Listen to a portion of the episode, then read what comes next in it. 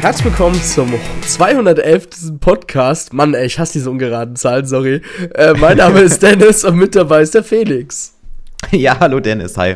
Ja, ähm, ich würde auch gleich sagen, beziehungsweise Felix, ich denke mal, du hast in letzter Zeit nichts gezockt, oder so privat? Ja, Mario Kart natürlich. Ja, Mario Kart, ja, gut. Immer. Also Mario Kart ist jetzt bei mir der, der, absolute Standard und wird auch fast jeden Abend hoch und runter gespielt. Okay. Ja, tatsächlich zum mhm. letzten Podcast hat sich bei mir auch wenig verändert. Ich spiele gerade immer noch äh, ein bisschen ab Assassin's Creed Origins. Äh, Bayonetta 3 habe ich mal wieder ein bisschen angefangen, weil ich da auch nur zu drei Viertel durch war. Äh, genau. Ansonsten kommt ja bald die Weihnachtszeit. Ja, da kommt man vielleicht wieder mehr oder weniger dazu, ne? Ah ja, genau. Und äh, ich habe Ding durchgespielt. Ähm, Dark Anthology, The Devil in Me mit meiner Frau. Ähm, das Spiel, ähm, ja, war vielleicht besser als der Vorgänger, wo es eine Geschichte oder um den Irak ging, als man da in der Höhle war quasi und da auf einmal komische Kreaturen kamen. Genau, aber ähm, ich finde immer wieder mal, Supermassive Games ist das Studio und die haben ja schon die können schon richtig gute Spiele machen. Dieses Jahr kam auch The Quarry heraus für äh, die ganzen Next-Gen-Konsolen. Leider nicht für Switch. Auch so ein Entscheidungsspiel, äh, war eine richtig gute Story, meiner Meinung nach. Äh, so ähnlich wie Until Dawn, was sie auch gemacht haben. Aber diese jährlichen Releases, die sie unter Bandai Namco ähm, machen, sind tatsächlich so ein bisschen. Die wirken sehr crappy. Keine Ahnung, wie ich meine. Also nicht so crappy, aber die wirken billig, weil sie einfach jedes Jahr Output haben. Und da merkt man einfach diese fehlende, äh, das fehlende Polishing einfach in dem Spiel. Ja. Mm, Falls okay. ihr ähm, das Spiel auch gespielt habt und genau, euch noch meine Meinung dazu interessiert. genau. Aber so von, von der Story her ist es dann immer gut, oder wie? Ja, ja, vielleicht so ein bisschen so typische Story, wo man denkt so, ah ja klar, das passiert jetzt einfach so sehr vorausschauend einfach. Mhm, okay, verstehe. Genau. Ja, apropos Spiele, darum geht es ja heute in diesem Podcast äh, ja um jede Menge, denn wir machen wieder unseren obligatorischen Rückblicks-Podcast. Natürlich ist es äh, so größtenteils so ein Nintendo-Rückblick, also wir gehen nicht immer auf viele Third-Party-Spiele ein. Allerdings, ähm, ja, wollen wir heute wieder so ein bisschen von vorne bis hinten quasi auf alle Spiele-Releases eingehen. Die ganzen Events, also Directs etc., lassen wir natürlich außen vor. Es geht wirklich rein um diesen Nintendo-Spiele-Rückblick. Genau, genau. Und wenn wir da jetzt direkt einsteigen, am genau. Anfang des Jahres, da kam ja direkt ein Spiel raus, das wir zwar alle mit Nintendo verknüpfen, ist aber nicht von Nintendo gepublished worden. Und das war das Pokémon Legends Arceus. Genau, ja. Quasi der erste Schritt in die nächste Richtung, weil ähm, Pokémon Schwert und Schild war ja so ein bisschen gehasst aber manche Fans mögen es trotzdem, egal. und Eigentlich kann man das doch über fast jedes Pokémon-Spiel, das heute erscheint, sagen, oder? Also es gibt immer die Leute, die es gut finden und dann gibt es aber auch wieder die. Es, es ist einfach, Pokémon ist, ist gerade wirklich, entweder du liebst es oder du hast es. Und selbst Pokémon-Fans, wenn ein neues Spiel rauskommt, du liebst es oder du hast es. Ja, auf jeden Fall. Herausgekommen ist das Spiel, ja, wie du schon meintest, relativ Anfang, also am 28. Januar. Und mhm. ähm, man muss sich darunter so viel vorstellen, ähm, du hast in den Spielen gewisse Areale, die du quasi, äh, quasi erkunden kannst. Also du hast schon, es ist keine richtige Open World, weil du im Endeffekt immer so diese Abschnitte hast, die geladen werden muss. Ich selber würde es trotzdem als Open World bezeichnen. Aber es gibt ja so Fans, die so ein bisschen sagen, kennst du Monster Hunter? So ein bisschen. Äh, ja, klar. Es erinnert es daran. Es ist auf jeden Fall so ähnlich, genau, wie Monster mhm. Hunter. Ich kenne es vielleicht noch ein bisschen so aus Guild Wars Zeiten für PC, für die Leute, die das äh, wissen oder kennen. Genau. Ähm, ja, im Endeffekt ist man halt in einem Dorf am Anfang. Man versucht so ein bisschen so, sich so zurechtzufinden, warum man eigentlich auf einmal von der Gegenwart in die Vergangenheit gereist ist, etc.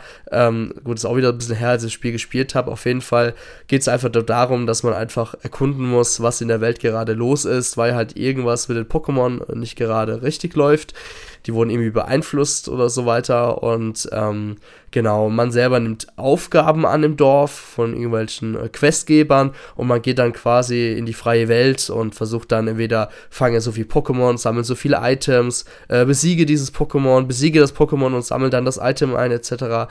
Das sind halt so diese typischen, äh, was man so von Rollenspielen kennt, Aufgaben. Aber tatsächlich war der erste Schritt sehr erfrischend gewesen Ähm, ein bisschen erfrischender als Karbesin und Purpur fand ich persönlich sogar, weil du einfach, ähm, ja, in der Welt hast du das Gefühl gehabt, du, du bist jetzt der Trainer, kannst dich verstecken, kannst auf einmal vom hohen Gras da ein Pokémon mit einem Pokéball abwerfen, kannst von hinten anschleichen. Und äh, das sind Elemente, die waren super erfrischend. Du konntest während dem Kampf dich bewegen und so. Ähm, ja, das war auf jeden Fall erster Schritt in die richtige Richtung. Auch technisch fand ich das Spiel gar nicht mal so schlecht. Ähm, klar, hier und da Aber es gab ja damals auf jeden Fall viele Leute, die sich über die Technik aufgeregt haben. Also ich kann mich noch sehr gut ja, daran klar. erinnern, wie da auf jemand auf einmal ein Hate durch ganz Twitter und so durchgegangen ist, weil die Grafik halt so aussieht, wie sie aussieht. Also man ja. muss ja schon sagen, wenn man jetzt auf der anderen Seite sieht, was die Switch in Legend of Zelda Breath of the Wild äh, instand ist zu leisten, dann ähm, ist das, was man bei Pokémon sieht, ja schon einfach erbärmlich. Das Problem ist, äh, die meisten Hates führen natürlich darauf zurück, ähm, dass man natürlich die fürchterlichsten Shots jetzt nimmt. Ne? Ähm, wenn man das Spiel mal selber gespielt hat, dann weiß man, es gibt auch schöne Ecken. Also man, ich verstehe schon diese ganzen Hates, weil das, da hätte man wirklich mehr Arbeit reinstecken können bei den bestimmten, zum Beispiel so ein See, was man so einen See gesehen hat von weiter oben und so. Das kenne ich auch, das habe ich auch gesehen, dachte, oh mein Gott, äh, das sieht ja furchtbar aus.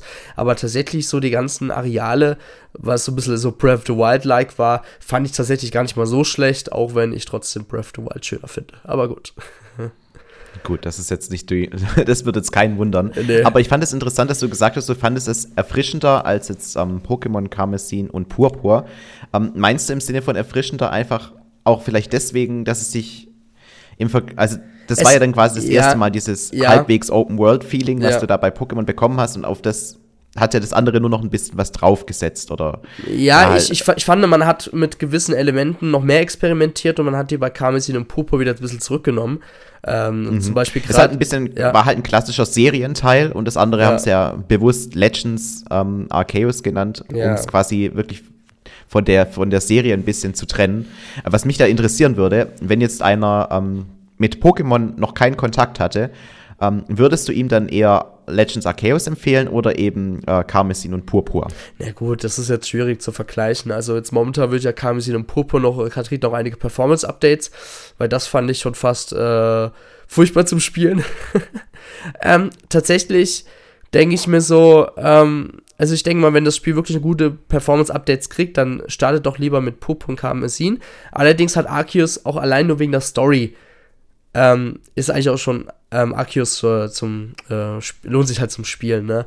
Aber das Problem ist, ähm, wenn jetzt ihr denkt, oh, ich mag jetzt in beiden Spielen oder ich mag jetzt in beiden Spielen alles sammeln, alle Pokémon etc., finde ich persönlich ätzend, wenn ich denke, ich, denk, ich sammle gerade bei Arceus alle Pokémon und muss das äh, dann später wieder in Karmesin und Popo tun. Mich, dem, mich persönlich demotiviert das, ja, weil ich bedenke, es ist ja immer das Gleiche, was man tut. Ähm, wenn es aber nur um die Story geht, dann lohnt sich auch beide Spiele zu spielen, auf jeden Fall. Mhm. Okay. Ja. Er hat das Spiel hat, äh, hat außerdem von uns eine 8 bekommen, ein Spielehit, äh, was natürlich, äh, ja, auch wirklich gerechtfertigt ist von Arceus, genau. Selbst die größten Hater damals bei Schwert und Schild fanden Arceus gar nicht mal so schlecht, muss man auch mal sagen. Ja, tatsächlich. Also ich habe es auch in Erinnerung, dass bei den, ich habe es ja selber nicht gespielt, aber dass es bei den Leuten, die es gespielt haben, überraschend gut weggekommen ist. So im Vorfeld als man halt nur den Trailer und so gesehen hat, da war halt der Hate gro groß, weil ja. die Grafik eben so schlimm war. Aber als es dann gespielt haben, die ganzen Leute, dann waren die Leute ein bisschen besänftigt. Also dann hat man schon gesagt, okay, das Spiel scheint doch Spaß zu machen. Genau. Trotz der Grafik. Mhm. Ja, ein Spiel, was äh, ebenfalls im Vertrieb von Nintendo, also wir sagen immer Vertrieb von Nintendo, das bedeutet auch ein bisschen, dass Nintendo auch involviert war in der Veröffentlichung der Retail-Version zum Beispiel oder im eShop äh, für die jeweiligen Partner im jeweiligen Kontinent. Wir reden hier in dem Fall von Europa, unser Rückblick, also nur damit ihr euch nicht wundert. Denn das nächste Spiel ist äh, Tri äh, Triangle Strategy von quasi Square Enix. Ähm, mhm. Ein typisches Rollenspiel. Ich bin da auf jeden Fall voll in diesem Element drin und so weiter. ähm, auf jeden Fall. Es sticht ja auf jeden Fall mit seiner Optik heraus, weil die haben ja diese, ja. diese 2D-Optik also die 2D-Figuren, die aber so ein bisschen in so einer 3D-Welt herumlaufen. Ja. Es ist schon ein einzigartiger Stil, den sie da etabliert haben mit dieser, ja, kann man es schon Serie nennen? Ja, ich denke schon, ja. Also ich muss mhm. halt sagen, ähm, Square Enix ist halt in letzter Zeit bekannt, oder auch schon seit ein paar Jahren, für die Neuveröffentlichung von komplett neuen Rollenspielen, also auch von äh, Remakes von älteren Rollenspielen. Also gerade das, also gerade die Nintendo Switch, muss man ja sagen, ist eine Rollenspielbombe, muss man ja auch mal sagen. Und äh, Fans von Rollenspielen, die werden auf jeden Fall auf der Switch genug Futter haben für die nächsten Jahre äh, falls ihr neu einsteigt. Und ähm, ja, Triangle Strategy ist auf jeden Fall auch eines davon uns, weil das Spiel hat von uns, äh, von Adis, eine 9 bekommen. Und ähm, er hat damals auch geschrieben, er war ziemlich überrascht ähm, von dem Spiel auch gewesen, auch bereits in der Vorschau und ähm, dass es auch wie eine Art Fantasy-Roman auch wäre, also auch ein bisschen Anspielung auf, auch ein bisschen auf Final Fantasy und so weiter.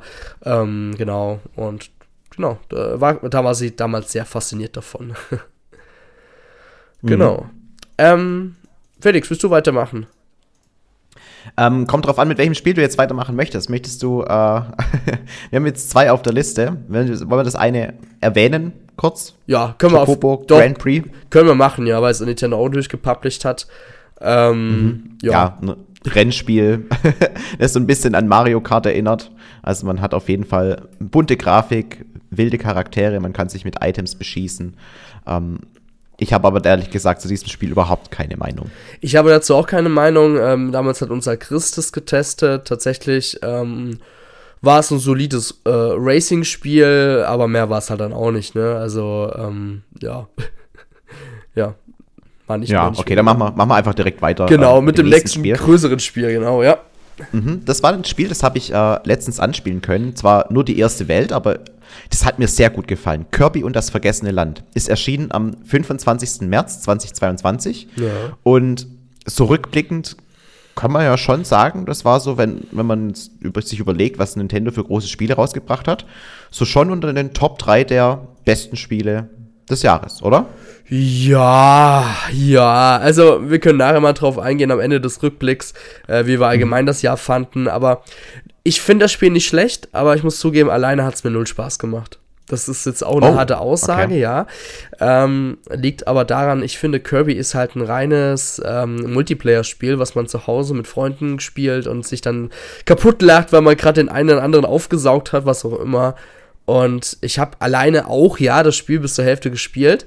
Ähm, allerdings habe ich die Lust leider dran verloren. Es tut mir zwar leid an die ganzen Fans da draußen, die jetzt dachten, boah, jetzt wäre bestimmt voll begeistert und so.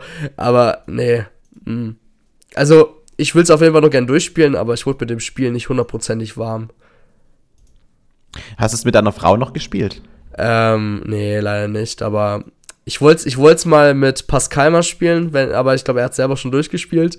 Ähm, ja, ich, mhm. ich denke mal, ich werde mich wieder alleine durchquälen müssen. Wenn nicht, schickst du es mir. Genau. nee, also das Spiel hat von uns auch ähm, eine 9 bekommen. Das hat auch unser mhm. ehemaliger Redakteur, ähm, einer der Kevins, getestet. Ähm, genau, und der ist ein riesengroßer Kirby-Fan gewesen und er war natürlich super begeistert gewesen.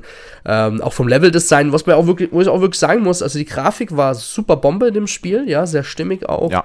Ähm, es ist ja auch so ein bisschen der erste nächste Schritt für Kirby gewesen, weil bisher war halt Kirby ja.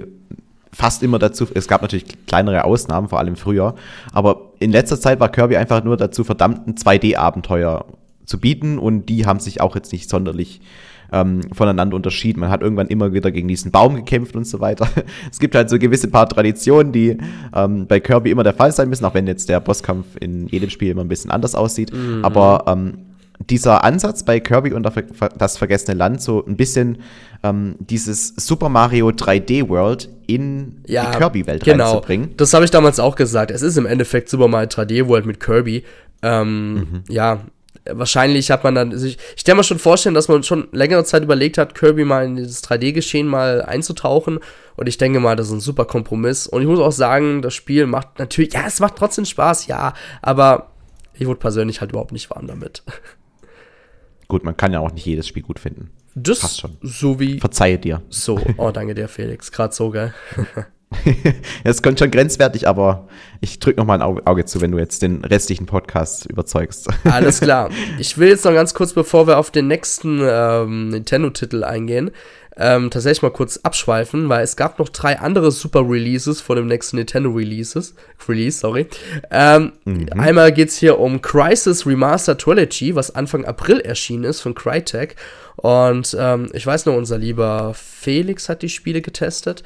Und, also nicht du, sondern ein anderer Felix aus dem Team. Der andere, genau. genau. Beziehungsweise ich sehe gerade der erste Teil von Mike damals noch und, die, und ich glaube Teil 2 und Teil 3 war noch von einem äh, genau, vor allem dieser Felixe, die wir. Nee, von Addis sehe ich sogar. Mann, was laber ich auch wieder heute. Na, auf jeden Fall weiß ich noch, er war ziemlich begeistert gewesen und ähm, jeder weiß noch damals, Crisis auf dem PC lief unmöglich, ja. Also bei mir lief damals Crisis nicht auf dem PC, weil die Spiele halt einfach technisch und grafisch trotz der älteren Zeit immer noch echt überragend aussehen, finde ich persönlich. Und äh, die Spiele sollen richtig gut auf der Nintendo Switch laufen. Und äh, wenn ihr Lust auf einen richtig guten Shooter habt, dann äh, holt euch doch diese, genau, ähm, Crisis ähm, Trilogy Remastered Dingsbums Edition. Dann werdet ihr damit glücklich werden. Absolut. Und vor allem, also ich finde, ich mag ja vor allem den ersten Crisis-Teil sehr gerne, ähm, weil ich dieses Dschungel-Setting einfach so feier. Das, mhm. das hat, war halt so irgendwie, man hat ja am Anfang gedacht, dass ähm, Crisis einfach Far Cry ist, nur halt jetzt ähm, von einem anderen Unternehmen so ein ja, bisschen. genau. Da, das hält es nicht ganz ein, weil es halt doch ein bisschen mehr diese übernatürlichen Elemente mit reinbringt, mit dem Anzug und so weiter. Aber es, es, es macht schon sehr viel Spaß, das zu spielen. Auf jeden Fall. Ähm, dann noch einen der zweiten Titel, ähm, Chrono Cross, The Radical Dreamers Edition. Das war quasi damals so ein ähm, äh, Remake vom allerersten Teil auf der PlayStation.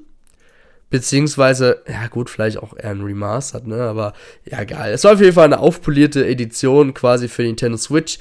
Plus Content, den es damals nur in Japan gab. Gab es auch jetzt zusätzlich jetzt auch mal im Westen. Ähm, genau. Und das Spiel ist auch ein sehr gutes Rollenspiel. Hat damals unser lieber äh, Mike getestet mit einer 8 von 10. Und ähm, ja, er hat damals geschrieben, ist ein kleines Meisterwerk. Und genau, also falls ihr noch, noch mehr Bock auf Rollenspiele habt, dann schaut auch mal gerne da rein. Ähm, dann noch ein anderer Titel, den will ich jetzt auch nicht unerwähnt lassen, weil der einfach in diesem Jahr sehr stark äh, gehypt wurde, ist einfach Lego Star Wars, die Skywalker-Saga, ja. Ähm, quasi die ganze komplette Skywalker-Saga in einem Lego-Spiel. Und der Mike war da auch ziemlich äh, begeistert. Von der 9 von 10 hat er damals gegeben. Und äh, man hat dort enorm viel Umfang. Man kann das wirklich von vorne bis hinten durchspielen, die ganze Saga. Und ähm, genau, und er war damals auch sehr begeistert gewesen, weil man einfach äh, den Drang auch dazu hat, gerne die Level zu komplettieren. Also wirklich, wenn ihr so Fans seid, wo ihr gerne ähm, einzelne Charakterklassen äh, auftunen wollt, etc., dann seid ihr hier natürlich sehr gut aufgehoben, ne? Mhm. mhm. Okay. Mhm. Klingt nicht so begeistert, okay. Na nee, gut. Nee, ich, ähm, ich finde es krass, dass man ähm, also ich frage mich halt, wie lang das Spiel ist, weil du hast ja auch gesagt, das ist ein Umfangsmonster, wenn man da die komplette Saga nachspielen kann. Also Umfangsmonster, mein, so ja, meine ich jetzt eher so, ja. die Sachen so sammeln, ne? Also ich weiß, ich weiß, was du meinst. Äh, lass mich doch ganz kurz gucken. How Long to Beat, äh, Lego ähm, Star Wars äh, Skywalker Saga. Tatsächlich, warte mal, das interessiert mich jetzt aber auch ganz kurz, weil ich habe selber noch nicht gespielt, hast mir aber für den Game Pass runtergeladen. Oh, Main Story 19 Stunden. Also doch Läng oh, lange. Okay, das ist. Mh, Nicht nur mh. 10 Stunden, wie man es sonst kennt, oder bei Lego spielen man es unter knapp 10 Stunden. Aber 19 Stunden ist schon, bumm, also schon viel. Das ist auf jeden Fall eine Ansage. Du, in Verhältnis zu anderen Lego-Spielen, muss man dazu sagen. Weil die sind ja meistens wirklich so 8, 9 Stunden, dann hat man die durchgespielt. Und meistens ist es dann auch so, dass dann so dieses. Dann ist man erstmal, erstmal gesättigt danach, ne? Also nach 8 Stunden denkt man so, ja, hat eigentlich genau die richtige Länge für so ein, äh, für so ein Lego-Spiel.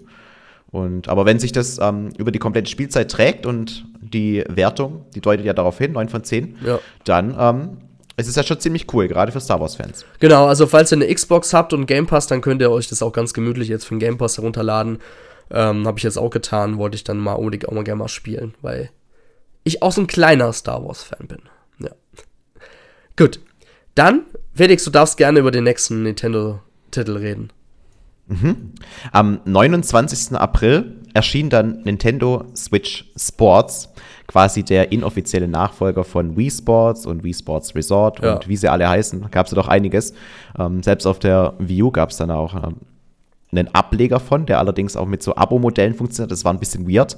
Aber es gab eben, eben auch jetzt für die Nintendo, Switch ein ähm, ähm, Sportstitel mit ja, Sportarten wie Fechten, wie mit Bowling und ähm, Tennis war dabei. Also das, das typische Sportsprogramm quasi, wie man es kennt. Die Mies sahen ein bisschen glaub, anders aus, du, als man es gekannt hat. Du kannst ja auch Mies, äh, Mies nutzen, ne? Also, ähm, aber du hast ja diese Avatare quasi gehabt, ähm, die halt ja, extra genau. für das genau. Spiel entwickelt wurden, ja. Ja, äh, ich finde die jetzt, die sehen halt typisch japanisch aus, ne? Aber ich finde ja. die jetzt gar nicht so schlecht. Also ich finde halt, nicht. die, die Mies, die haben zwar einen unfassbaren Charme in der heutigen Zeit, sind aber halt von dem Detaillierungsgrad unfassbar der, aus der Zeit gefallen. Ja. Und deswegen finde ich das schon sinnvoll, wenn sie sich da ähm, Gedanken machen, wie sie irgendwie dieses Avatar-Ding in eine modernere Generation bringen. Ähm, ich kann mich nur daran erinnern, dass halt viele Leute wie Sports immer auch mit diesen Mies verbunden haben und das dann auch ein bisschen kritisch fanden. Ähm, aber gut, man muss halt auch ein bisschen mit dem Fortschritt leben, ne? Mhm. Und deswegen sind da auch ein paar neue Sportarten dabei gewesen, wie beispielsweise auch Volleyball oder Fußball. Genau.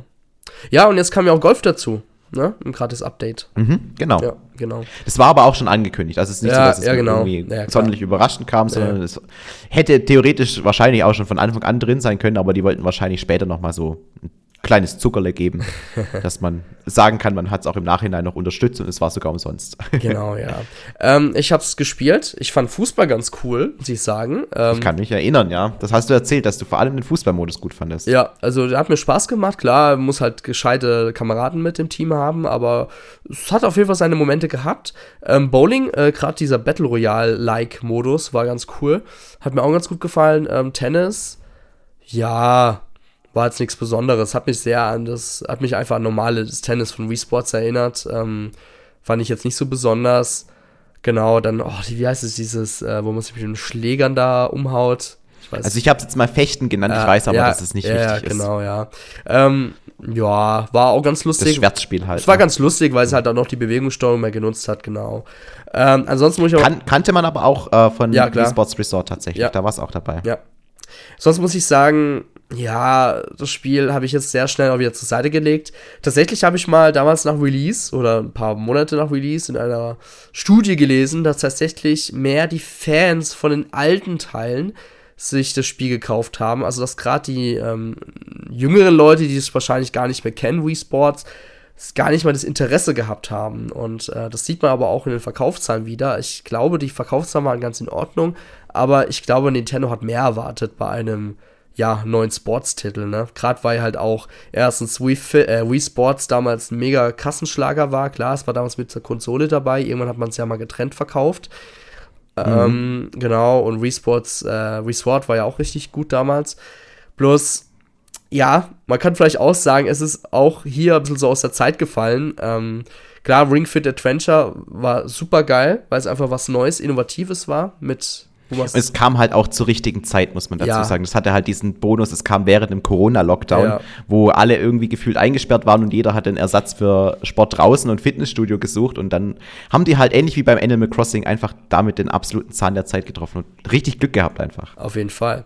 Und ja, das Spiel hat auf jeden Fall seine Daseinsberechtigung und für die Leute, die damals schon Spaß hatten, werden sich auch dies, diesmal holen oder genau. Ja. Apropos, wollen wir gleich sportlich bleiben, Felix? Absolut. Und jetzt muss ich äh, zu einem Spiel kommen, wo ich, ich habe mich selten im Vorfeld so über ein Spiel getäuscht wie äh, bei Mario Strikers Battle League Football. Weil ich war mir, und ich glaube, das haben wir auch im Podcast mehrfach betont, mhm. ähm, wir waren uns im Vorfeld unfassbar sicher, dass das Spiel gut wird. Weil es ist Mario Strikers, wir mochten beide die Vorgänger. Es kommt von Next Level Games. Next Level Games ist für Qualität bekannt. Und als es dann erschienen ist, es ist natürlich jetzt keine Vollkatastrophe oder sowas, aber auch jetzt im Nachhinein, jetzt sind da alle Updates auch durch, jetzt kam ja zuletzt Bowser Jr. und Birdo noch mit dazu. Mhm. Das Gesamtpaket ist einfach in Summe underwhelming. Ist halt einfach so. Also mich hat auch das Gameplay nicht so abgeholt wie ähm, in den, wie zum Beispiel jetzt bei Mario Strikers Charged Football. Ähm, wurde ich nie so richtig warm mit. Und an, in Sachen Content gab es dann auch nicht wirklich viel, um sich dann auch äh, da reinzufuchsen. Also abseits des Online-Modus gab es halt für die Singleplayer-Spieler diese Turniere, einmal auf normal und einmal auf schwer. Mhm. Und das war es ja dann eigentlich gefühlt. Man konnte dann noch ein paar Sachen freischalten, indem man eben einfach spielt, so ein bisschen wie die wie die Münzen in Mario Kart, wo man dann halt auch im Laufe der Zeit immer mehr freischaltet. Man konnte halt da ähm, ein bisschen raussuchen, was man als erstes haben möchte. Aber arg viel mehr war das dann auch nicht. Und die, die Stadien an sich, das war ja vorher auch immer so ein dynamisches Element. Mal ist eine Kuh über, die, über das Spielfeld geflogen und hat einfach die Spieler mitgerissen. Oder an der Seite war Dreck und da ist man langsam gewesen. Oder es waren einfach diese Worms aus, äh, äh, in der Wüste, die dann auf den Boden geklatscht sind. Und wenn du halt mit einem Spieler drunter warst, dann war er auf einmal platt und außer Gefecht gesetzt. Ja. Und diese dynamischen Elemente, die sind halt alle gestrichen worden. Äh, kann ich mir auch nicht erklären, warum sie das gemacht haben. Das neue tolle Feature war halt, jeder darf sich seine eigene Hälfte vom Stadion selbst gestalten, was aber dann halt auch irgendwie hinfällig ist, wenn es nur insgesamt, glaube ich, mit den Updates acht verschiedene Stadien mhm. gibt, die man zwar auch ein bisschen personalisieren kann, indem man halt sehr größer baut, aber ja, für mich ist das in Summe einfach zu wenig gewesen und Mario Strikers hat mich schon dieses Jahr sehr enttäuscht zurückgelassen, muss ich ganz ehrlich sagen. Ja, ich muss sagen, ich finde das Spiel nicht schlecht. Ja, also rein vom kompetitiven Gedanken finde ich das Spiel cool, weil wenn du, wenn du wirklich in diesem Game drin bist, dann kannst du doch richtig viel online Spaß haben. Besonders, was ich cool finde, die haben ja auch in einem Update diese Ranglisten zurückgebracht, wie damals beim Retail.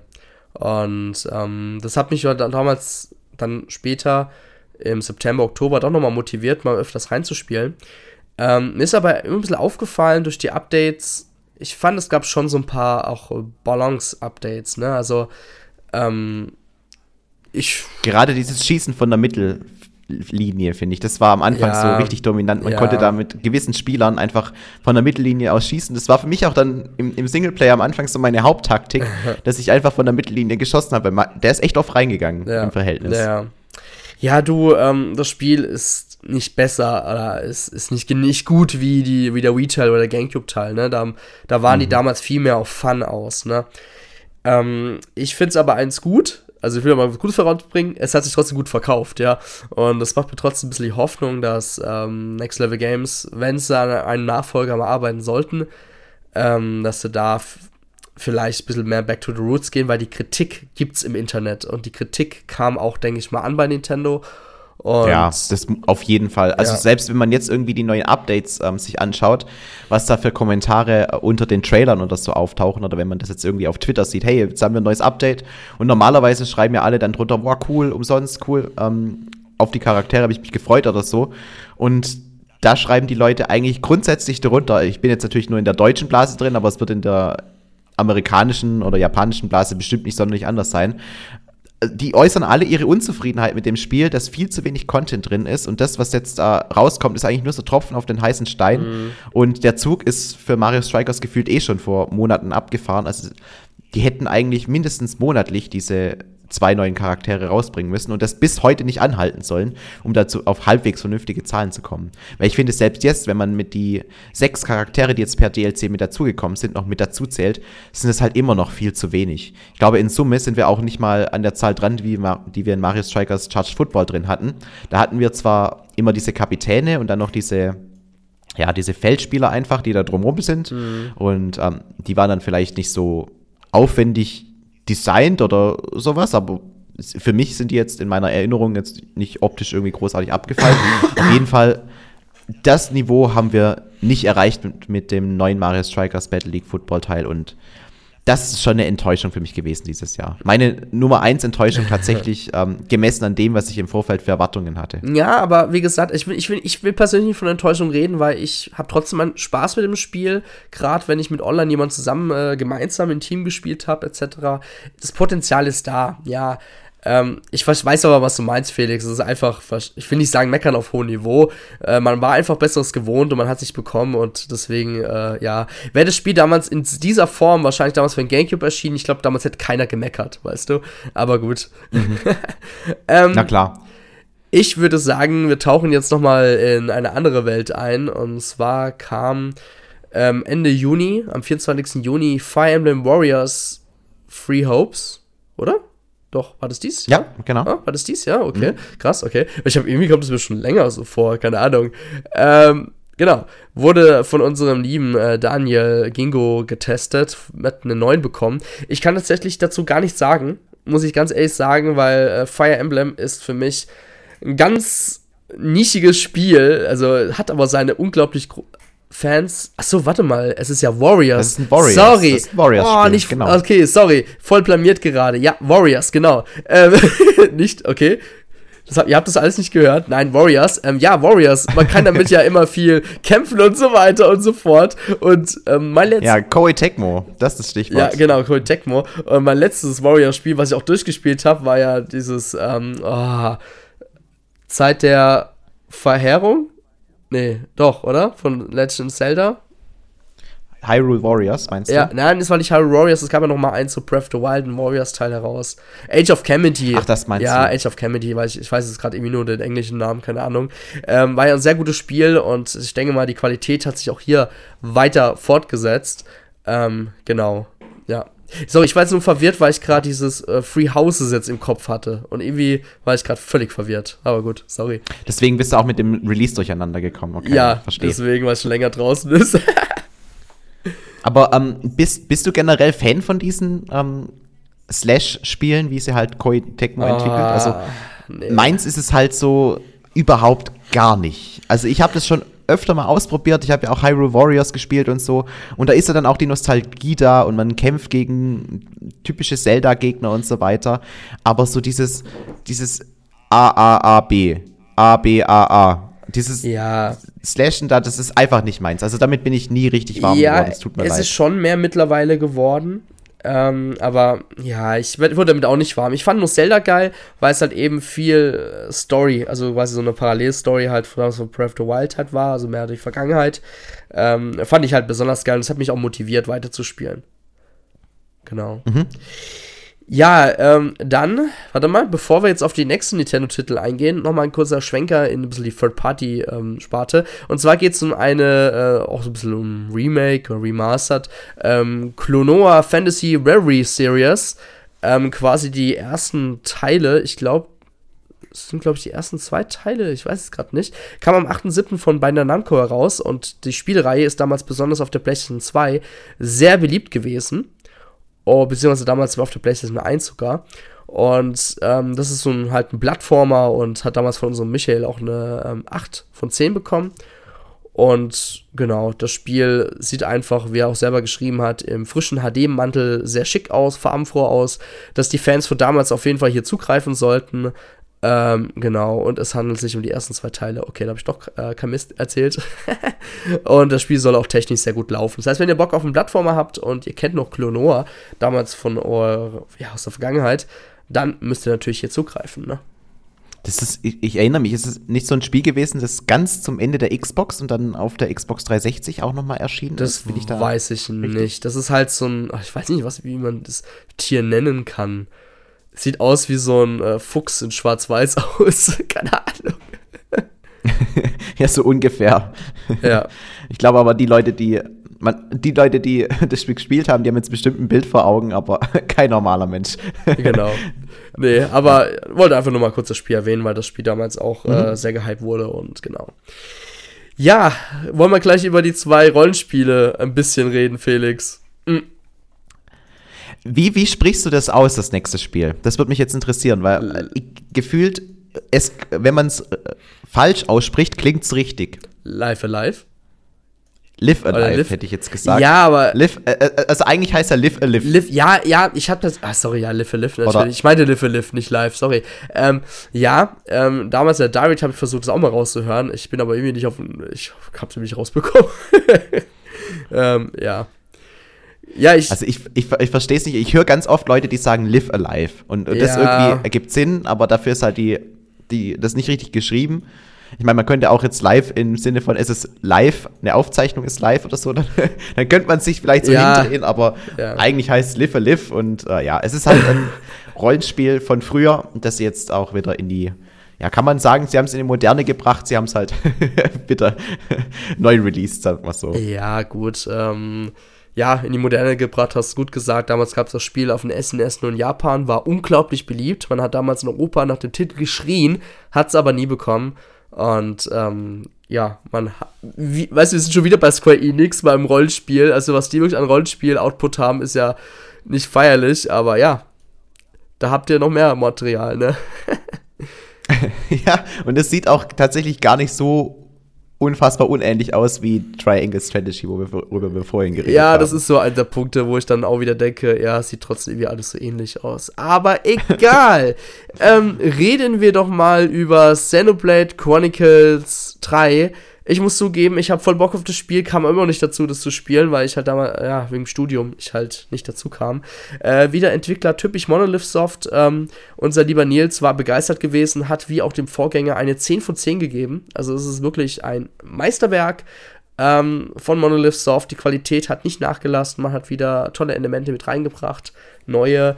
Ähm, die Story ist wieder sehr fesselnd und genau, das ist so gerade. Ja, Monolith ist doch irgendwie so gefühlt das neue Rare von Nintendo. Im Rollenspielsegment, ja. ja. Klar, die sind, die sind halt sehr speziell, bringen halt ähnliche Spiele immer raus, aber so von der Qualität her und auch vom Output. Ich meine, wir haben jetzt jahrelang haben wir immer darüber geredet, wie geil Retro Studios ist.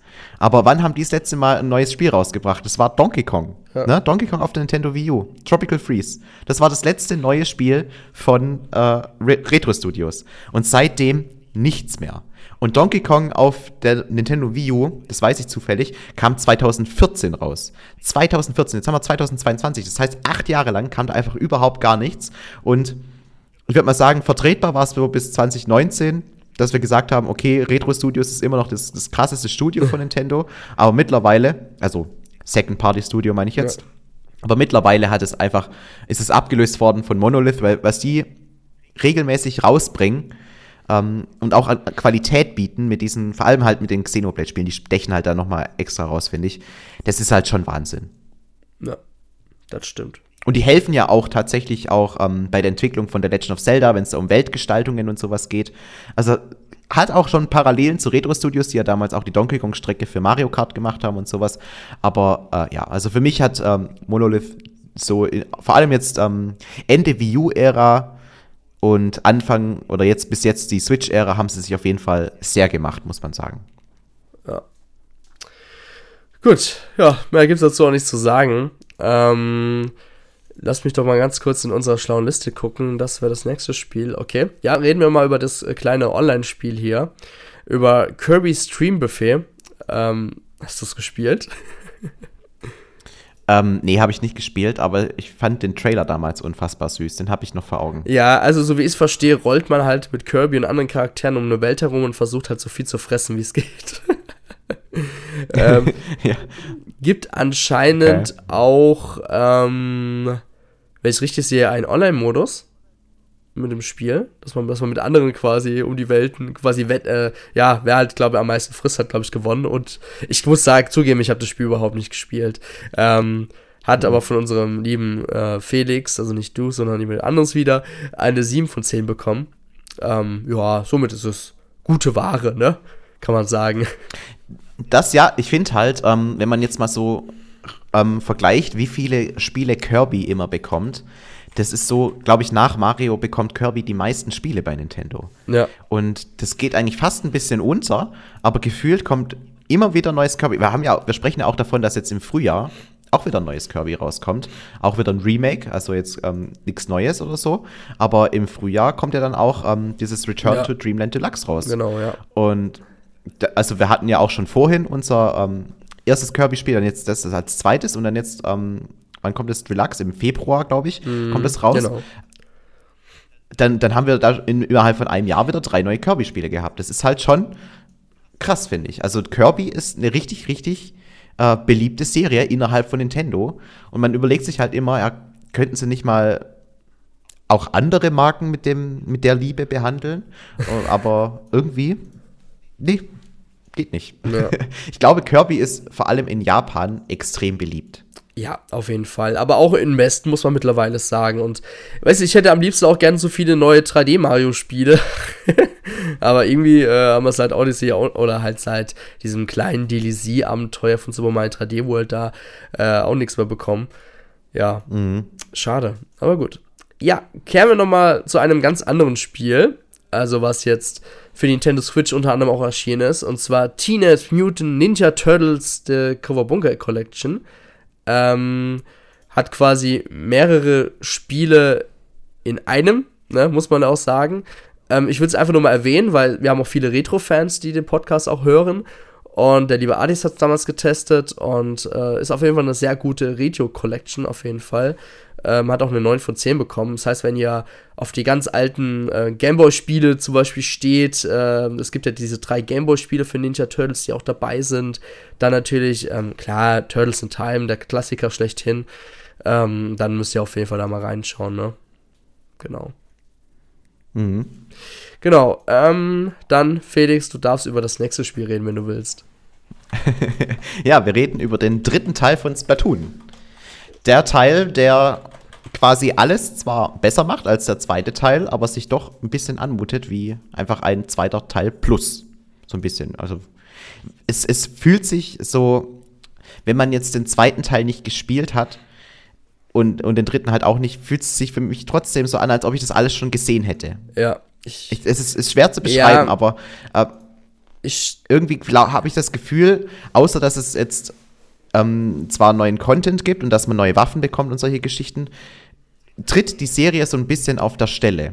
Ich weiß aber, dass es viele Fans gibt, die jetzt mir da bestimmt widersprechen würden. Aber so ja. von außen betrachtet ist für mich Splatoon 3 einfach nur äh, Splatoon 1 nur ein bisschen aufgehübscht. Ja. So quasi der, das New Super Mario Bros. Update. Ich verstehe dich da vollkommen. Ich habe es selber auch ein bisschen angespielt.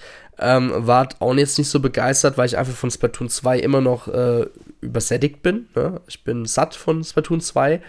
Ähm, hab's zwar nicht so viel gespielt wie manche andere, aber ich finde halt total krank, wenn du, wenn du Leute gibt, die über 1000 Stunden Platz Splatoon 2 haben und dann unmittelbar in Splatoon 3 weitermachen. Ähm, Story-Modus ist, ist cool, ja, finde ich viel besser. Erinnert sehr stark an diesen Octopath, ähm, Octopath, sorry, egal, diesen DLC von Splatoon 2 halt.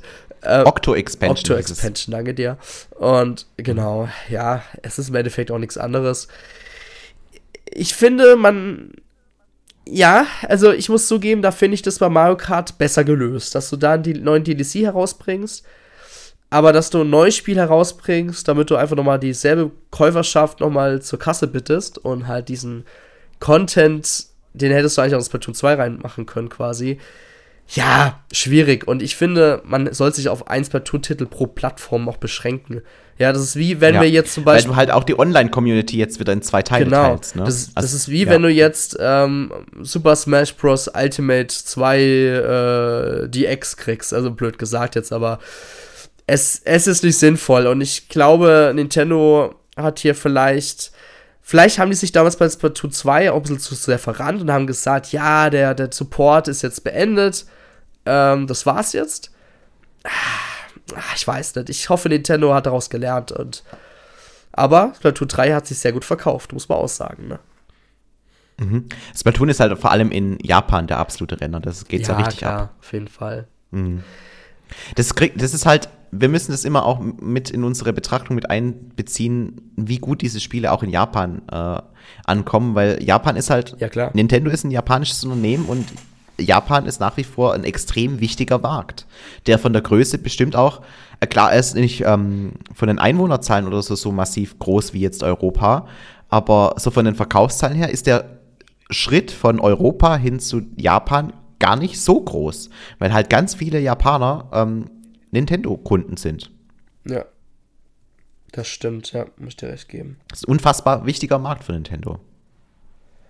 Deswegen, wenn da in Japan Sachen gut ankommen, dann kriegt es natürlich auch nochmal doppelt und dreifach in den Spiegel mhm. gezeigt, ne, weil die halt alle da sitzen. Aber dann sind natürlich auch eher geneigt dazu, solche Spiele dann nochmal weiter zu füttern. Ist ja logisch. Auf jeden Fall, ja. Mhm. Ja, ähm, dann, sorry, wir gehen nochmal kurz in die Vergangenheit zurück, weil ich habe ja doch gerade eben diese Kowabunga ähm, Edition erzählt, aber es kam ja von äh, Teenage Mutant Ninja Turtles ja noch ein neues Spiel heraus im Juni. Ähm, das will ich einfach nur kurz einhaken, weil das Spiel ist wirklich super. Ähm, Shredder's Revenge. Ähm, ich habe das auf der Xbox zusammen mit dem Pascal durchgespielt.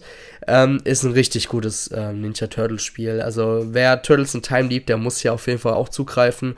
Er hat auch von unserem Turtles-Fan schlechthin Addis eine 9 von 10 bekommen ähm, ja, besonders im Multiplayer-Spiel geht das Spiel hier richtig auf und wenn ihr ein paar Leute zu Hause habt, die auch Turtles-Fans sind und die alten Teile kennen, dann ja, steht der nächsten Party am Abend nichts im Wege. Also das Spiel kann man auch an einem Abend richtig gut durchspielen.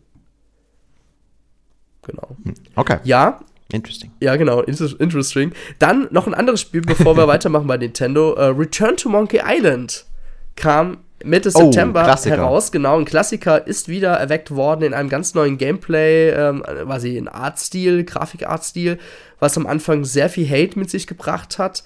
Aber die Fans waren trotzdem begeistert vor dem Spiel. Ja, weil es einfach halt wieder so die Rückkehr war. Es gab auch einige Fans, die waren auch vielleicht ein bisschen enttäuscht. Äh, das, ich glaube, das spricht, spricht auch viel die Nostalgie ähm, ja, heraus.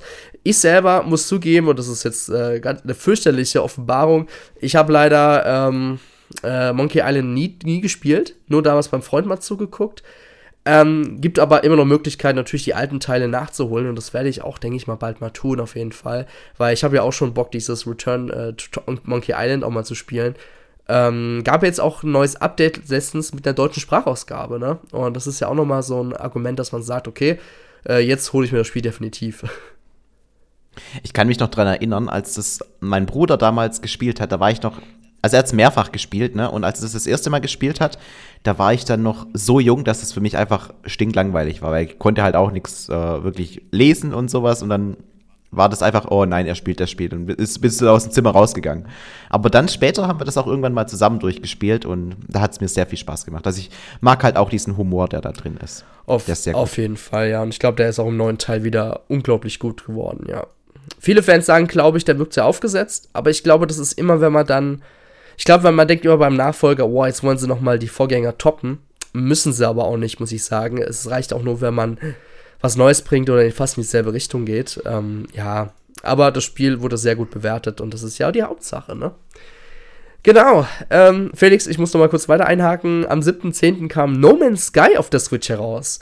Und das ist auch so ein Spiel, das finde, das muss man mal erwähnt haben, weil das Spiel ähm, ist schon, braucht schon viel Leistung und die Entwickler haben es geschafft, das Spiel auf die Switch zu portieren. Ähm, klar, man sieht's im Handheld oder auch im Dock-Modus, dass das Spiel halt einige Abstriche machen musste, aber im Endeffekt kriegt ihr dasselbe Spielerlebnis wie auf einer Playstation oder auf einer Xbox und das ist ja auch ziemlich geil, muss man sagen. Wurde auch äh, von unserem ähm, äh, Philipp von einer 8 äh, von 10 bewertet. Genau. Ja, das ist dann schon mal ein Spielehit wie man so schön sagt. Genau, ja, besonders, äh, man kann ja dort viel erkunden und so und ähm, ich habe es ja auch damals ein bisschen gespielt, das war aber eher so, als das Spiel damals herauskam und da war das Spiel halt auch echt nicht gut, muss man auch sagen. Ne? Nee, also man muss ja auch sagen, das Spiel, das ist ja auch erst mit dem Laufe der Zeit, also es war ja auch so, als es damals angekündigt wurde, der Hype war ungebrochen, also ja. es war wirklich einer der Most Wanted Spiele überhaupt. Dann kam es raus, alle waren enttäuscht und Jahre später, also jetzt sind wir an einem Punkt angekommen, wo dieses Spiel endlich das verspricht, was damals bei der Ankündigung, wo alles so gehypt genau. waren, ähm, versprochen wurde. Ja. Genau. Ja. Ja, dann, ähm, Felix, soll ich noch mal kurz einhaken? Am 20.10. kam es endlich heraus. Mario Rapids Sparks of Hope. Genau. Waren unglaublich viele Leute gehypt gewesen. Felix, du willst es ja bald mal spielen, falls dein Bruder es dir bald mal gibt. Mhm, genau. Ich will es mir auch noch irgendwann mal holen, auf jeden Fall, wenn ich Bayonetta 3 gespielt habe. Ich habe hier noch ein bisschen eShop-Guthaben rumliegen. Das werde ich auf jeden Fall dafür verwenden. ähm, genau, also wurde von unserem Mike von der 9 bis 10 bewertet, aber tatsächlich hat das Spiel, also wie ich es verstanden habe, hat es natürlich schon so ein bisschen ein paar Neuerungen auf jeden Fall, aber irgendwie in der zweiten Hälfte, das habe ich immer so viel von äh, Meinungen bekommen im Internet, äh, soll das Spiel ein bisschen enttäuschen. Ja, also nicht enttäuschen. Wahrscheinlich sagt die Story einfach so ein bisschen ab. So. Das ist so das Einzige, was ich mitbekommen habe. Felix, was kannst du dazu sagen, obwohl du es nicht gespielt hast? ich bin gerade sehr enttäuscht, dass du sagst, dass, dass du mitbekommst, dass es Leute enttäuschend finden. Ich habe halt einfach nur gehört, es ist gefühlt mehr von demselben. Ja. Das ist vielleicht. Mein Bruder hat mir ein bisschen erzählt, dass es ein bisschen Überhand nimmt mit Dingen, die man tun kann und Upgrades und so weiter, dass das halt so ein bisschen ähm, schwierig ist, vor ja. allem halt am Anfang. Aber das ist, wenn man mal drin ist, die gewohnte Rayman, äh, die, die gewohnte Rabbits-Qualität ist. Und ich, ja, deswegen trifft mich das gerade so ein bisschen. du, es ist ja die. Es, ich will eigentlich Spaß damit haben. Ja, ich, ich will dich, ganz ehrlich, ich werde es mir auch trotzdem noch holen und ich will mir auch noch selber eigene Meinung bilden. Das war ja auch nur äh, einige Meinungen, die ich auf Twitter so eingefangen habe von Leuten. Ne? Ähm, ja, mehr vom selben trifft es eigentlich sehr gut. Ähm, technisch soll das Spiel auch sehr gut laufen. Äh, die Story soll unterhaltsam sein und so weiter. Ja, also ich bin ja froh, dass, weil Ubisoft, ähm, muss man ja auch sagen, ist man nicht immer ganz so sicher, ob das nächste Spiel, ja, meistens sind die Spiele immer noch besser. Aber wenn du dann sagst, man wird so leicht überfordert sein mit Möglichkeiten, die man hat, dann denke ich mir so, es ist typisch Ubisoft, weil es einfach Ubisoft immer zu viel will von etwas. Und ja, mhm. das nervt mich persönlich auch immer sehr. Hm. Ja, passt zu Ubisoft wirklich sehr gut, weil vielleicht liegt es aber auch daran, dass den, deren Firmenstruktur ähm, so ein bisschen dazu neigt, weil die haben ja auch immer ganz viele Entwicklerstudios, die dann da an mhm. einem Spiel arbeiten und die machen dann die Assets, die an, das andere Entwicklerstudio entwickelt dann da ein bisschen dran rum und dann kommt da halt so oftmals so ein bisschen ein Kladderadatsch raus, der irgendwie alles ins Spiel reingepresst muss, äh, werden, werden muss und ja, das ist halt so diese typische Ubisoft-Krankheit, hast du schon recht. Ja, trifft es ganz gut, Ubisoft-Krankheit, ja.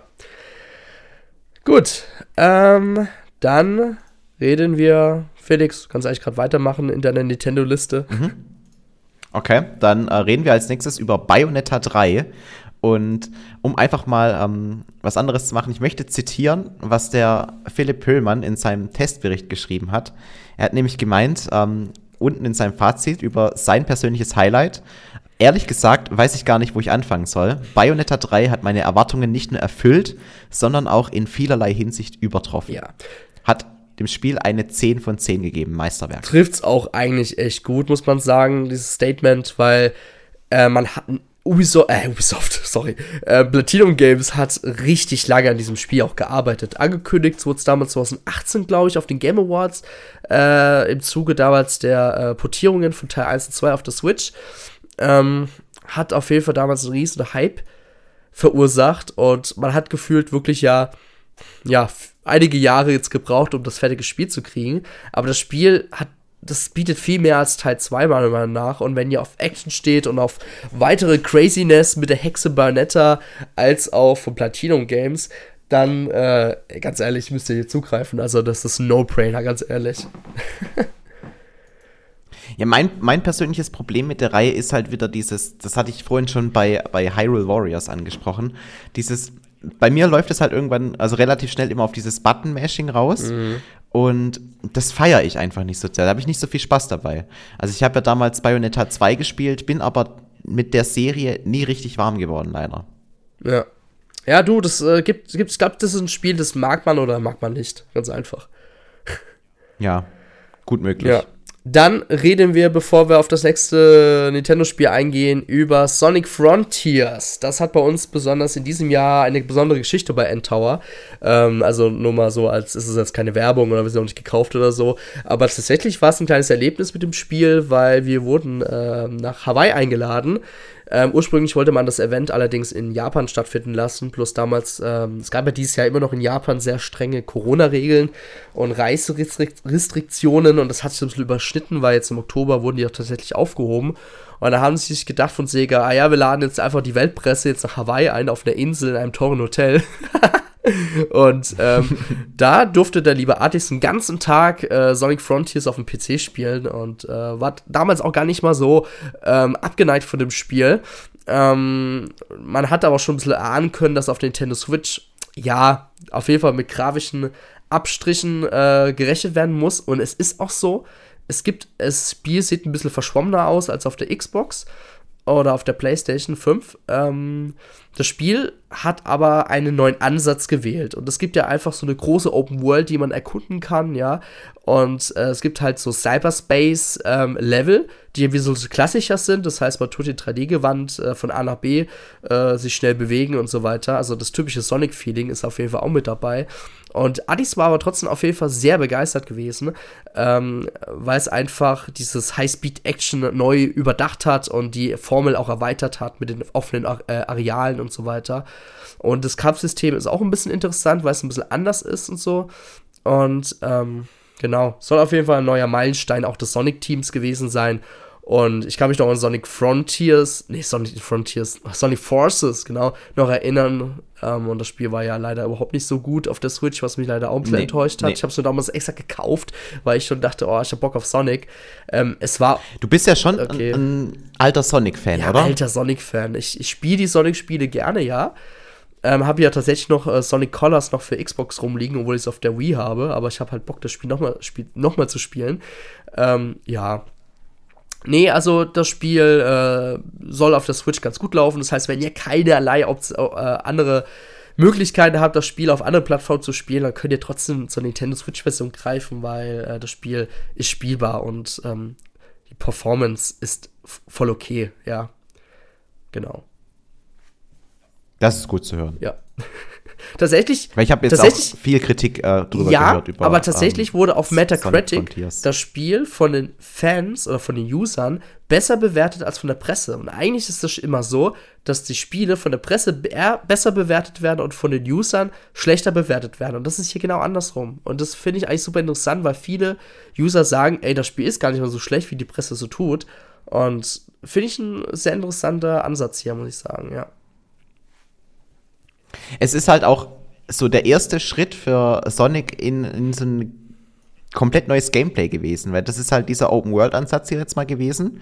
Klar, sie haben auch diese klassischen Elemente, du hast ja die Cyberspace-Level ja. und sowas angesprochen, das haben sie natürlich sich, nehmen, nicht, ne, sich nicht nehmen lassen, langsam, äh, das auch einzubauen, aber so der Hauptaspekt liegt halt eben auf diesem Erkunden von dieser Open World, die dann zwar auch klassische Sonic-Elemente drin hat. Ich finde es zum Beispiel ganz witzig, dass einfach in der Luft irgendwelche Grindrails schweben. Es ist halt einfach in der Welt ja. so. Aber ähm, es ist auf jeden Fall spannend und, und lobenswert, dass die auch immer wieder versuchen, frischen Wind in die Sonic-Serie reinzubringen. Weil wenn man ihnen eins nicht absprechen kann, dann ist es eben der Wille, dass sie versuchen möchten, die Serie immer wieder frisch zu halten. Und das ist ihnen mit dem Teil besser gelungen als mit dem ein oder anderen Teil von früher. Das ist wahr, genau. Ja, ich bin tatsächlich gerade noch dabei, Sonic Generations, habe ich vorhin vergessen zu erwähnen, auf der Xbox durchzuspielen. Äh, Gab es mal im Angebot für 5 Euro und äh, da habe ich gedacht, komm, ich, ja bis, kenne ja bis jetzt nur den 3DS-Teil und wollte es immer wieder auf der Xbox 360 mal nachholen und jetzt gab es halt mal irgendwann mal so ein, gab so ein Xbox 360 Spiele reduzierte Aktion und so. Da habe ich mir das auf jeden Fall mal geschnappt, ne? gut. Sehr gut. Ja, dann reden wir, ähm, Felix, du darfst weitermachen. Aber das letzte Spiel, das jetzt in diesem Sorry. Jahr. Ja. Bitte? Ja, mach weiter. Mhm, hast du niesen ja. müssen. Gesundheit. das letzte Spiel, das, oder das letzte Spiele-Paar, das jetzt in diesem Jahr ähm, erschienen ist. Wir haben angefangen mit Pokémon Legends und wir enden mit Pokémon und dieses Mal sind es die beiden, wir haben ja schon ein bisschen drüber geredet, Karmesin und Purpur, quasi die nächste große Generation Pokémon, die jetzt erschienen ist. 18. November war es. Ja, und die Spiele sind tatsächlich auch mehr Open World, ähm, äh, was aber, aber vielleicht trotzdem in der Leistung merkt, denn das Spiel hat unglaubliche Performance-Probleme. Ähm, das hat man auf Twitter in, in unzähligen, zahlreichen kurzen Videos gesehen. Und ähm, viel, da kam wieder die Debatte auch wieder auf, warum, wie kann das passieren und warum gibt Nintendo sowas frei und so weiter. Ähm, allein von der Story, ähm, viele lassen sich ja von, dem, von so Aspekten ja auch beeinflussen und sagen dann, das ganze Spiel ist scheiße, ne? Muss man ja auch mal so sagen. Ähm, mhm. Genau. Aber in dem Fall ist das Spiel ähm, bis auf den Performance-Aspekten ein gutes Spiel auf jeden Fall, ne? Muss man ja auch sagen. Und ja. Ich kann eigentlich dazu wenig sagen, weil ich habe die Spiele nicht lange gespielt bis jetzt, aufgrund von Zeitmangel. Ähm, will ich aber auch mal da machen, wenn die Performance-Updates auch mal dann draußen sind, weil ich fand halt am Anfang, wo du schon reingekommen bist in das Spiel, du konntest die Kamera, du konntest in diesen toten Winkel versetzen, damit du halt nur schwarz gesehen hast ähm, dass der Radar hat brutale Framerate-Probleme. Also das Spiel an sich ist dann okay, aber der Radar rechts unten, der ruckelt so vor sich hin und ich habe ungelogen Kopfschmerzen davon bekommen. Und deswegen habe ich das Spiel dann auch erstmal abgebrochen. Krass, dass es so schlimm war. Ja. Okay. Ähm, es ist halt irgendwie so dieses typische, man, man wünscht sich ja immer, dass sich Pokémon vielleicht mal ein, zwei Jahre mehr Zeit gibt für so ein neues Spiel um dann, um dann so einen ne-, wirklich nächsten großen Schritt zu machen. Aber man, man hat ja irgendwie immer diese, diese Mini-Steps, also man, es entwickelt sich schon weiter. Man, es wäre ja gelogen, wenn man sagen würde, Pokémon tritt auf der Stelle, weil die versuchen ja jetzt auch immer mehr mit diesem Open-World-Ansatz ähm, zu experimentieren ja. und so weiter. Ist auch gemeint, es ist noch mal mehr Open-World jetzt in, in dem Spiel.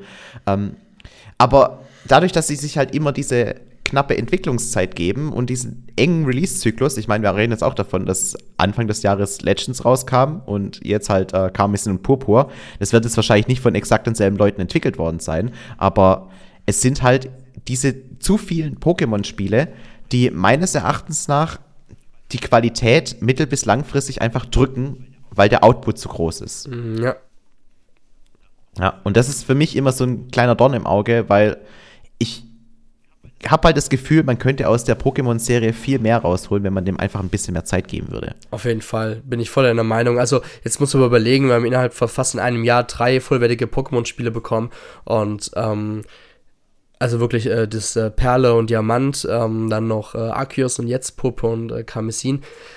Finde ich mhm. zu viel. Also ich, äh, ich will auch mal, ganz ehrlich, das ist, das, ich hab's ja, ich vergleiche es mittlerweile so gerne mit FIFA, ja. Es ist einfach das FIFA von der Pokémon Company geworden, ja. Und das finde ich schade, weil, warum nicht einfach mal drei, vier Jahre Entwicklungszeit geben, wie einem, ähm, gut, Zelda ist übertrieben, weil es doch länger braucht, aber ja, ich, ich finde, man soll dem Spiel halt ein bisschen mehr Zeit geben. Po äh, nutzt halt mal ein komplettes Jahr, um das Spiel zu polishen, ja dann setzt euch dran, entfernt die Bugs, äh, kümmert euch um die Performance, äh, passt die Engine noch ein bisschen an und dann sind die Fans auch voll glücklicher und dann regnet es auch nur sowas von, von 9er und 10er äh, bei der Presse und dann ist ja auch dem gut getan, ne? Also mittlerweile habe ich erst das Gefühl, ja. man braucht einfach nur, sorry, das ist halt einfach Cash Crap mittlerweile geworden. Man will einfach hier das schnelle Geld abgreifen und das kenne ich halt persönlich. Äh, ich, ich muss auch sagen, ich nehme auch ein bisschen hier Nintendo mit in die Schuld, weil sie halt ebenfalls Anteile von der Pokémon, Company auch haben, ja. Ähm, da könnte man eigentlich mal vom Management her auch mal ein Wörtchen reden und sagen, so kann es nicht mehr weitergehen. Auf jeden Fall. Also ich finde auch, man, man, man muss halt sich die Strategie überdenken. Aus Sicht von Nintendo ist es halt so, jedes neue Spiel bringt halt dann wieder einen Cashflow rein. Ja. Und wenn du jetzt sagst, okay, wir wollen die Qualität verbessern, ähm, müssen aber dafür den Output irgendwie um die Hälfte reduzieren, dass halt irgendwie nicht in einem Jahr drei Pokémon-Spiele rauskommen, sondern dass halt dann vielleicht nur alle zwei Jahre dann eins rauskommt oder sowas. Das macht sich halt dann im Geldbeutel bemerkbar, weil ich glaube nicht, dass du, wenn du jetzt die Pokémon-Spiele seltener rausbringst, dass sich der, der einzelne Teil so signifikant mehr verkauft, dass es den anderen Teil, der halt zusätzlich noch erscheinen würde mit der jetzigen Strategie, dass es den komplett kompensieren kann. Glaube ich einfach nicht. Und deswegen denkt Nintendo da wahrscheinlich eher einfach an das schnelle Geld. Und die Pokémon-Fans, die müssen halt in der Hinsicht drunter leiden, dass es zumindest aus technischer Sicht meistens irgendwie hinterherhinkt. Weil rein vom Gameplay her sind die Pokémon-Spiele ja ohne jeden Zweifel erhaben. Und da sind sie auch immer sehr kreativ, lassen sich neue Sachen einfallen. Ich meine, ähm, wenn man jetzt die drei letzten Spiele miteinander vergleicht, die waren ja komplett unterschiedlich eigentlich. Mhm. Ähm, das ist es ist, es fehlt halt irgendwie schon. Man wünscht sich da ein bisschen mehr Ubisoft rein, weil Ubisoft, finde ich, die machen technisch dann echt immer richtig gute Produkte am Ende. Ja, ja ähm, was ich noch gerne sagen wollte, ist, vielleicht hat man auch den äh, Zwang gehabt, Pokémon einfach dies Jahr noch herauszubringen, weil ich kann mir fast vorstellen, in Produktlebenszyklus, der Nintendo Switch sind wir gerade vielleicht in dieser Reife, also wir sind auf jeden Fall voll jetzt in dieser reife Sättigung, ne? Ähm, und Pokémon kann natürlich immer noch Hardware verkaufen, ja. Und ich kann mir und ich kann mir vielleicht vorstellen, Nintendo wird vielleicht noch lebenserhaltende Maßnahmen auf jeden Fall noch treffen. Klar, Zelda kommt im Mai heraus. Ähm, aber ich habe mir so ein bisschen vorstellen, dass Ende 2024 wir so langsam in diesen Abschwung kommen, der Nintendo Switch, ja. Und dass man da jetzt schon äh, sorry, 2023, sorry, Ende 2023, so ein bisschen in diesen Abschwung reingeht, in das nächste Jahr 2024 und man dann halt mit der neuen Plattform eventuell durchstarten will oder was auch immer. Und dass man deswegen Pokémon jetzt noch lieber jetzt herausgebracht hat, anstatt dann nächstes Jahr, obwohl es dann eine veraltete Plattform wäre oder so. Ähm, genau. Ich glaube, das hat so ein bisschen, auch ein bisschen da einen Faktor zu spielen gehabt, warum das Spiel so unfertig war. Aber ist wieder mhm, vielleicht sehr Spekulatius. Okay. Aber ja? vielleicht, vielleicht hatten sie auch keine Alternative, weil ursprünglich war auf jeden Fall geplant, dass Zelda zum Ende des Jahres rauskommt. Und das ist halt so der Big Hit gewesen für, die brauchen ja schon irgendwie ja. einen absoluten Superseller immer zum Ende ja. des Jahres. Und es ist halt, es tut mir leid, aber ein Bayonetta 3, so gutes Spiel ist es halt kein Superseller. Auf jeden Fall. Stimme ich dir zu. Und Mine und Rapids leider auch nicht, ne, muss man auch sagen. Ja. Gut. Das ist halt das Problem an der Sache. Ja. Ähm, noch kurz zwei Spiele, die dieses Jahr herausgekommen sind. Äh, Dragon Quest Treasures wurde von Philipp mit einer 8 bis 10 bewertet. Ähm, also äh, Must-Have für Dragon Quest-Fans ist halt so, so eine gelungene Mischung aus Schatzsuche und äh, klassischen Dragon Quest-Elementen, so wie man sie halt kennt von Dragon Quest. Genau, und äh, ja, wenn ihr mehr dazu wissen wollt, könnt ihr mal seinen Test durchlesen. Und ein anderer großer Release kam noch, äh, Crisis Core Final Fantasy VII äh, Reunion ist quasi eine Portierung oder eine Aufpolierung vom PSP-Teil, äh, was so ein bisschen die Vorgeschichte von Final Fantasy VII erzählt. Und ähm, viele sind begeistert von der Portierung, sagen, das Spiel sieht nicht schlecht aus. Man hat es versucht, ein bisschen auszusehen zu lassen, jetzt wie Final Fantasy VII Remake, was äh, bis jetzt nur für PlayStation 5 und PC gibt und nicht für Xbox oder Switch. Genau, und äh, das Spiel kam auch heraus, hat von unserem Michael, der großer Final Fantasy-Fan ist, eine 9 von 10 bekommen. Genau. Genau. Okay, auch besser als gedacht. Also 9 von 10. genau. Ist schon stark. Ähm, das sind die meisten Spiele, die wir dieses Jahr besprochen haben, auf jeden Fall drunter gewesen. Genau. Und vielleicht noch ein kurzer Ausblick, was erwartet uns das nächste Jahr, ne? Und da muss man sagen, der Januar fängt eigentlich schon wieder sehr Rollenspiel-like an. Und auch Strategy-Spiel mit Fire Emblem Engage. Ähm, dann äh, Kirby's Return to Dreamlet Deluxe am äh, 24. Februar und dann im Mai, am 12. Mai, Felix, ich denke mal, jeder von uns wird sofort an einem Release-Tag in einem Media, äh, also in einem Elektronikfachgeschäft stehen und äh, das Spiel sich mitnehmen. Auf jeden Fall The Legend of Zelda Tears of the Kingdom. Und ich glaube, das Spiel ist absolut. jeder absolut gehypt. Und klar, wir wissen, nächstes Jahr kommt ein neues Pikmin 4. Man weiß aber nicht genau wann. Und das ist so ein kleiner Ausblick. Aber Felix, wie fandst du denn das Spielejahr 2022? Ähm, in, also wenn man sich überlegt, was ich für ähm, Wünsche hatte an das Jahr 2022 und wie der Ausblick ja, äh, war, als wir im vergangenen Jahr darüber geredet ja. haben, war ich schon jetzt ein bisschen enttäuscht, weil vor allem das große Spiel, auf das ich mich für dieses Jahr gefreut habe, war halt Mario Strikers. Und dass mich das dann so wenig abholt, das war halt schon irgendwie ein richtiger Downer für mich. Ähm, wenn man jetzt alles zusammennimmt, Kirby und Bayonetta und Xenoblade und auch die absolut ähm, erhabene Qualität von so Spielen wie dann auch ähm, Switch Sports oder Splatoon 3, dann wäre es ähm, falsch zu sagen, dass es ein schwaches war, Jahr war. Aber es war definitiv auch kein 2017 Reborn, wie man es vielleicht vor dem Jahr hätte vermuten können. Genau, ja. Du, ich bin eigentlich deiner Meinung, als wir damals in diese Direct eingestiegen sind, ähm, dieses Jahr, ähm, war ich so absolut gehypt, ja. Ähm, wir wussten, es kommt ein neues Mario Strikers heraus. Ähm, ich glaube, da war man noch im Gedanken noch beim Zelda, dass es, glaube ich, äh, noch dieses Jahr kommt, glaube ich. Ähm, bis dann mal, ich glaube, ich glaube, es war ja ursprünglich 2022 gesagt, ne? So Ende 2022 und dann hat man es auf 23 verschoben. So war das, glaube ich. Und man dachte, man also dachte, wir sind davon ausgegangen, dass es Ende dies, also dass es jetzt eigentlich ja, ähm, erscheinen es, sollte. War, genau, das genau, war so unser Stand. Das war ja auch, glaube ich, von Nintendo sogar so kommuniziert und man hat es dann auch äh, in einem Statement-Video auf Jahr 23, äh, verschoben damals. Und damals mhm. dachte man sich so, okay, das Jahr wird absolut das Switch-Jahr schlechthin. Es wird besser als 2017, ne? Es fehlt nur noch Mario und dann wäre alles perfekt.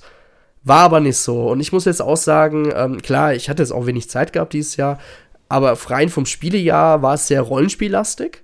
Also Xenoblade Chronicles 3, klar, will ich noch nachholen.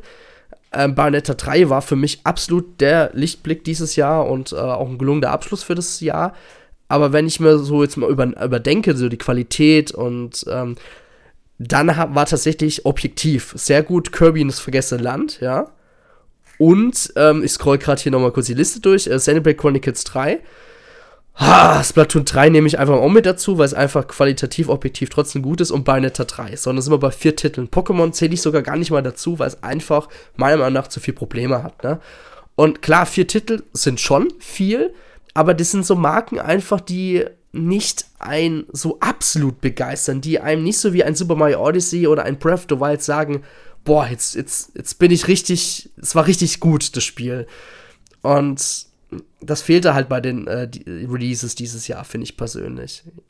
Gut, Xenoblade Chronicles mhm. 3 wird richtig geil gewesen sein und ich glaube auch, das Spiel ist richtig, richtig gut, ne? Aber ich fand das Spiel ja, also gefühlt seit Jahren, Felix, wenn wir die Rückblicke machen, sagen wir immer, das nächste Jahr wird besser, aber gefühlt sind die Jahre da immer schlechter. Klar, es ist besser als 2020, so finde ich, aber irgendwie fehlt mir hier was. Das Zelda hat gefehlt. Oder das Mario-Spiel. Ja, ich, ich, hat, ich, ja, ich finde, was, was ist auch bei Mario los? Jetzt wissen wir, es kommt ein Film, ja, im März nächsten Jahres. Und ich habe so ein bisschen das Gefühl, dieser Film ist so ein bisschen der Ersatz, eine, ein, ähm, quasi Ersatz eines Releases eines Videospiels, ja. Weil Nintendo gerade unglaublich viel Werbung dafür macht, was ich auch verstehen kann. Es ist ein Film, endlich mal wieder, endlich mal wieder ein Film von Nintendo. Ja, das haben wir schon seit über äh, 30, fast 30 Jahren nicht mehr gehabt. ähm, auch sogar wahrscheinlich ein richtig guter Film, ne? Und also das, was man in den Trailern sieht, der Humor, der zündet bei mir ja, total. Also ich mag das sehr. Ja, sehr. das wird auch richtig gut werden. Aber es fehlt hier echt was, ja. Es fehlt hier, also es, ich wünsche mir auf jeden Fall wieder mal Mario-Spiel. So, das würde ich eigentlich damit sagen. Absolut. Und wenn es jetzt nicht ein 3D-Mario aus welchem Grund auch immer, weil sie es für die nächste Konsole äh, aufheben, dann mach doch einfach ein 2D-Mario oh wieder. Nein. Aber halt ja. mit einem neuen Grafikstil ja, von ja. mir aus. Aber man kann ja da auch ein bisschen was neu erfinden. Aber klar, wir wünschen uns beide natürlich mehr ein 3D-Spiel. Aber ich kann es auch verstehen, wenn Nintendo sich jetzt sagt, ey, das heben wir uns ähnlich wie jetzt das neue Mario Kart dann vielleicht doch eher für das erste Jahr der Nintendo Switch 2 auf. Weil man muss ja schon so langsam aber sicher damit planen, dass Nintendo in der Hinterhand die Nintendo Switch 2, also den Nachfolger eben hat und es kommt eigentlich nur darauf an, einen günstigen Zeitpunkt zu finden, wo dann Verfügbarkeiten nicht mehr so krasses ja. Problem sind, wo dann auch die Verkaufszahlen der Nintendo Switch so langsam aber sicher einbrechen, dass es dann halt Sinn ergibt, dass man eben auf die nächste Konsolengeneration abzielt. Aber das kann halt in, in eineinhalb Jahren sein, könnte aber auch in, in drei Jahren sein. Aber Nintendo muss halt schon jetzt das alles in ihre Planungen mit einfließen, ja. weil wenn Nintendo was gelernt hat mit Nintendo Switch, dann eben, dass dieses erste Jahr unfassbar wichtig ist, weil für mich ist das der Hauptgrund gewesen, warum die Nintendo Switch so erfolgreich ähm, wurde, wie sie jetzt mhm. eben ist, weil sie eben im ersten Jahr so unfassbar viele geile Spiele rausgebracht hat und dieser Ruf, der damit dann einherging, der hält eben bis heute an. Ja, das stimmt. Und davon, zehren, davon zehrt die ganze Konsole bisher. Ja, das stimmt. Ja, Felix, dann war's mit unserer heutigen Ausgabe. Wenn ihr jetzt noch gerne was zum Rückblick schreiben wollt, welche Games fandet ihr besonders dieses Jahr richtig geil, äh, was wir auch vielleicht auch gar nicht erwähnt haben, dann schreibt's doch gerne in den Kommentarbereich. Wir gehen da gerne dann, ähm, lass mich mal ganz kurz schauen, im nächsten Jahr gerne darauf ein. Genau. ja, genau. Es war unser letzter Podcast in diesem Jahr. Genau, ja. Felix, es war wie immer ein inneres mhm. Blumenpflücken. Und äh, wir hören uns dann auf jeden Fall im Januar wieder. Am 8. Januar, so wie ich das gerade sehe, hören wir dann uns wieder, ne? Machen wir so. Gut, dann an die Leute, ich, wir wünschen euch einen guten Rutsch. Ich hoffe, ihr habt Weihnachten genossen, weil die Ausgabe kommt ja nach Weihnachten. Und genau, super. Dann bis ins nächste Jahr. Ciao, ciao. ciao.